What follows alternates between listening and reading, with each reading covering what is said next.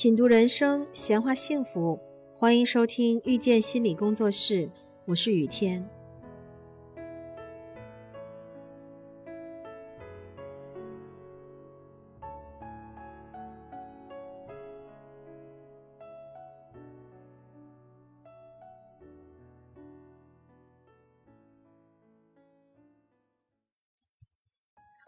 在日常的咨询工作中，我们经常会听见来访者这样说：“我觉得我应该强大，我觉得我不能够犯错，我觉得我应该做一个完美的妈妈，我觉得我应该成为非常优秀的人。”所有这些说我应该的来访者，都非常努力的去成为那个应该的样子。但是他们在很努力的同时，也都感觉到很累或者很痛苦。我明明很努力了呀，为什么还是做不到呢？我已经很优秀了呀，为什么我还是不快乐呢？通常面对这些说我应该如何如何的来访者，我都会问这样的一个问题：你应该如何如何？这个话是谁说的呀？来访者会一脸茫然，然后说：“我自己想的呀。”我又会继续追问：“真的吗？真的是你自己想的吗？”这个时候，大多数的来访者就会停下来不说话了。他们可能会继续茫然的看着我，也可能会低头陷入沉默。变得优秀，变得强大，变得完美，这些都是看似再正常不过的期许了。这样的期待难道会有什么问题吗？这些期待其实都没有问题，问题在于为什么在实现这些期待的道路上，你体验到的不是快乐，而是痛苦呢？在这个世界上。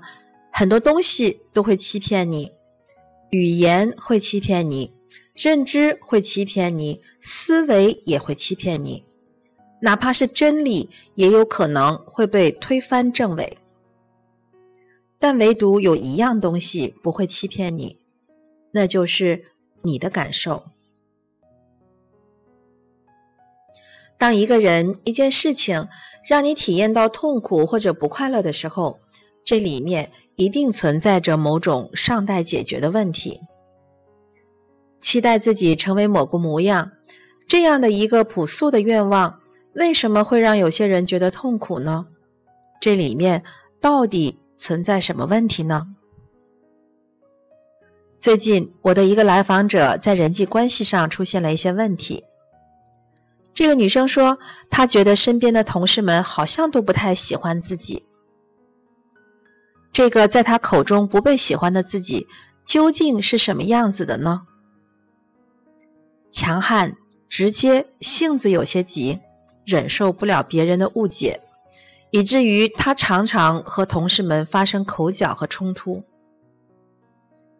说到这儿，一个彪悍的形象可能会呈现在你眼前了，你也许会觉得他的确有些不好惹。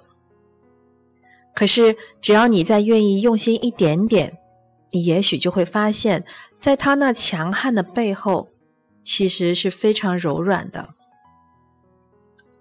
这位女生在年幼的时候，经常被脾气有些暴躁的父亲打。最开始可能还会哭，打到后来，她不哭也不闹，更不会求饶。我尝试跟她一起去探索这段童年的回忆。打开她潜意识深处的感受，但是她告诉我，现在回想起来，她没有什么感受，他理解父母都是为了他好。一个七八岁的小女孩被父亲一顿暴打，这样的画面，你觉得这个小女孩有什么感受呢？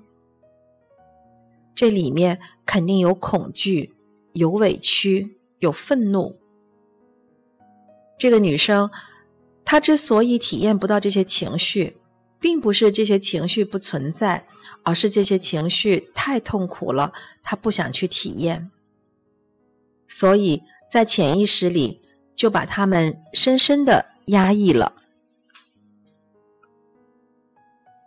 而与这些情绪捆绑的还有一样东西，那就是父母的期待。也就是说，你不可以犯错，你应该做一个对的人。当我问这个女生为什么一定要用强硬的态度去面对同事的时候，她回答说：“因为我没错啊，因为我应该做一个强大的人啊，做一个对的人，做一个强大的人。”看着好像是这个女生自己的期待，但实际上是父母对她的要求。这个要求剥夺了她可以脆弱的权利，想要柔软的欲望，因此他会觉得在做一个强大的人的时候是很痛苦的。期待自己成为某个模样，这个愿望没有问题，问题在于。这个期待到底是你的还是别人的？如果你常常使用“应该”而不是“我想”，那么你的期待很可能是别人套给你的枷锁，而不是自己渴望达成的愿望。只有抛开别人的世俗的、主流的给你设置的“应该”模式，你才能够接近自己的内心，达到自由的状态。就好像这个女生，她可以试着抛开应该强大的执念，试着让自己好好感受可以脆弱的权利。前两天看了一则微信张小龙的报道，报道中写了很多张小龙我行我素的例子，比如不参加腾讯的早会啊，对某个视察的大人物避而不见呐，不喜欢社交啊，沉迷高尔夫运动啊等等。作者通过笔触对这种我行我素表达了极高的认同。